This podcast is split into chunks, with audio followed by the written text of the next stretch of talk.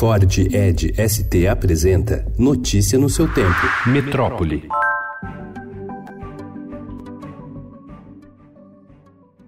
Congresso e governo receberam de operadoras de saúde uma proposta para abrandar as regras que regulamentam o setor.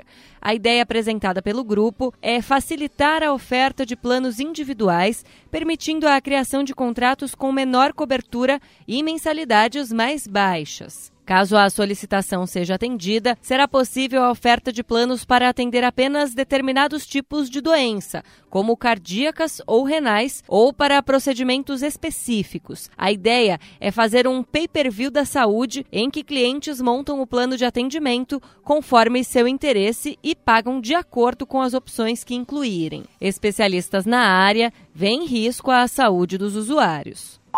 Três bombeiros morreram ontem enquanto combatiam um incêndio na whiskeria 4x4, no centro do Rio de Janeiro. Outros três integrantes da corporação precisaram de socorro médico e foram levados para o Hospital Souza Aguiar, pelo menos um deles em estado grave. Em nota, a corporação informou que será aberta uma sindicância para apurar o que ocorreu. Procuradores dos nove estados do Nordeste ajuizaram uma ação civil pública para obrigar o governo federal a acionar em 24 horas em toda a costa da Bahia ao Maranhão um plano para conter os danos da poluição causada pelas manchas de óleo que atingem o litoral brasileiro. No texto, os procuradores argumentam que a União se mantém omissa, inerte, ineficiente e ineficaz, mesmo com a extrema gravidade do derramamento de óleo. Segundo o Ibama, 180 187 localidades foram atingidas em 77 municípios. O Ministério da Educação anunciou ontem o descontingenciamento do orçamento das universidades federais. Segundo o ministro Abraham Weitraub, 100% de todo o orçamento para custeio das universidades federais e institutos está sendo descontingenciado. Por que, que a gente está soltando para as universidades?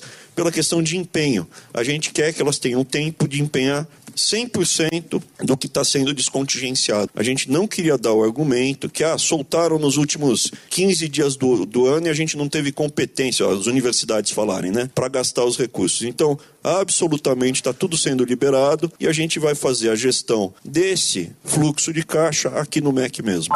Por 7 horas e 17 minutos, astronautas deixaram ontem a Estação Espacial Internacional para consertar um equipamento com defeito. A operação é comum na rotina da ISS, a não ser por um detalhe: a dupla de astronautas que caminhou em pleno espaço sideral era formada pela primeira vez na história só por mulheres. Jéssica Maier e Cristina Koch fizeram história ao participar da primeira caminhada espacial de mulheres. Notícia no seu tempo. É um oferecimento de Ford Edge ST, o SUV que coloca performance na sua rotina até na hora de você se informar.